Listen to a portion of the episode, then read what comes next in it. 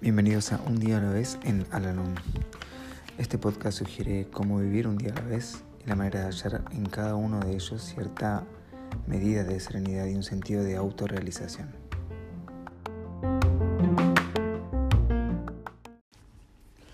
Hola, ¿cómo están?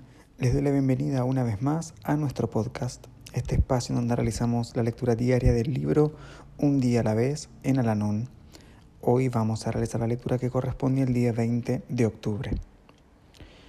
Nuestros lemas son muy claros y sencillos. Sin embargo, pueden significar cosas diferentes para distintas personas. Los coloreamos naturalmente según nuestra propia experiencia y según nuestra reacción personal a las palabras e ideas. Por ejemplo, el lema suelta las riendas y entrégaselas a Dios puede sugerir a algunas personas que todo lo que nos toca hacer es esquivar los retos que se nos presentan y que de alguna manera, por una especie de magia espiritual, Dios obrará. Al dar Dios a sus hijos el libre albedrío, la inteligencia y el sentido común tenía un propósito, que mediante ellos nos realizáramos al usarlos para afrontar los problemas diarios.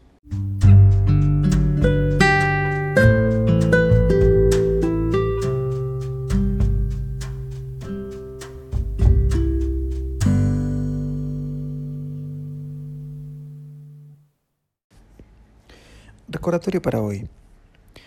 Puedo estar listo a someterme a la dirección divina, por la cual hasta puedo orar con toda humildad, pero además de estar dispuesto, he de colaborar haciendo mi parte. Si soy verdaderamente receptivo, Dios me dará a conocer su voluntad paso a paso cada día, mas soy yo quien debe cumplirla. Someternos a la voluntad de Dios no nos otorga licencia para la inercia. Cada uno debe esforzarse en cumplir la voluntad de Dios que Él nos transmite por medios que solamente reconocemos una vez que nos hemos preparado favorable y conscientemente.